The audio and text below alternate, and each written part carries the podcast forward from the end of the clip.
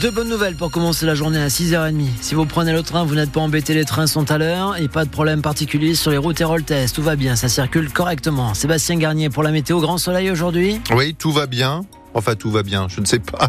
Début février, en tout cas, c'est un temps très ensoleillé sur l'ensemble du département. Peu de vent, de 15 à 20 degrés pour les températures maximales. 15, ce sera pour 7, 20 degrés pour l'Odève. L'été dernier, Robert Ménard avait refusé de marier un couple dans sa mairie de Béziers. Il soupçonnait un mariage blanc. Le futur marié de nationalité algérienne était sous le coup d'une OQTF, une obligation de quitter le territoire. Il a d'ailleurs été expulsé euh, peu de temps après. L'affaire aurait pu en rester là, mais depuis deux plaintes ont été déposées contre Robert Ménard, qui va être entendu prochainement par la police judiciaire et il est foudrage.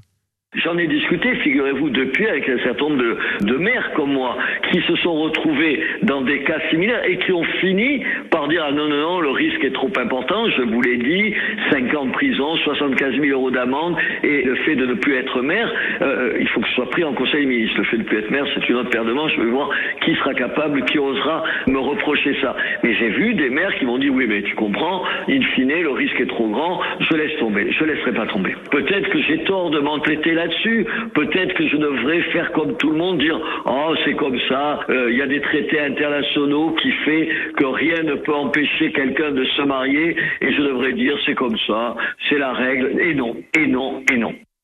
La garde à vue de l'assaillant de la gare de Lyon à Paris a repris. Hier soir, elle avait été levée pour des raisons psychiatriques. Sur le réseau euh, social TikTok, ce Malien de 32 ans a publié ces derniers mois de nombreuses vidéos troublantes. Il semble en vouloir à l'Occident et plus précisément à la France et sa politique euh, en Afrique.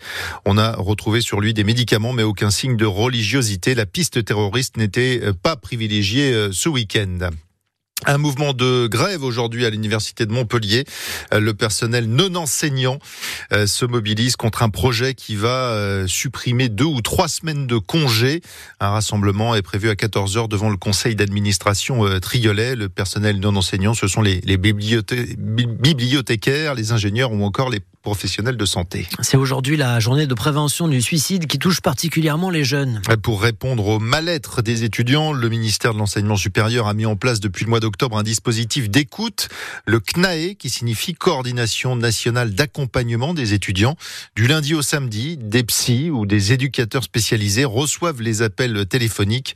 Reportage de Sonia Princet dans l'un de ces centres d'écoute. Centre d'écoute de la CNAE, bonjour. Le nombre d'appels a été multiplié par trois depuis décembre. Adèle, éducatrice spécialisée, est l'une des répondantes sur la plateforme. Bizarre, comment est-ce que vous pourriez me donner un petit peu plus de détails? Une étudiante se sent mal, elle se fait harceler. D'accord, donc plutôt des propos sexistes. D'accord, en tout cas des propos qui vous dérangent et qui vous mettent mal à l'aise. À chaque situation de mal-être, une solution est proposée. Est-ce que vous vous êtes mis en lien justement avec des personnes de la faculté? Est-ce que vous savez s'il existe une cellule dans la fac où vous êtes? En général, il y a des cellules d'écoute et de signalement.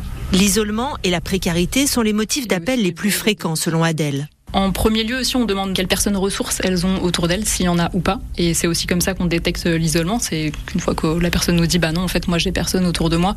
Là, à ce moment-là, c'est comment les mettre en contact avec d'autres personnes, soit via de l'associatif ou des groupes de parole. L'idée, c'est que la personne puisse ne plus se sentir isolée sur sa zone d'habitation ou d'études. Les étudiants peuvent rappeler autant de fois qu'ils le souhaitent, le temps par exemple d'obtenir un rendez-vous chez un psychologue, comme l'explique Sandrine Mavot, chef de service de la plateforme CNAE. Ils peuvent nous rappeler et on peut continuer à faire un petit suivi, un petit accompagnement, le temps qu'ils aient leur rendez-vous et, et soient pris en charge par le professionnel. Des parents, des enseignants peuvent aussi appeler pour signaler des situations inquiétantes. Le numéro gratuit, c'est le 0800 737 800. Le Kazakh Alexander Bublik remporte l'Open Sud de France de tennis. Il a battu en finale hier le Croate Borna Koric en 3-7. C'est la seconde fois qu'il remporte le tournoi de Montpellier qui est sauvé pour les trois prochaines années euh, suite au, retrait financier de la métropole. Le département met la main à la poche. D'autres partenaires privés sont annoncés.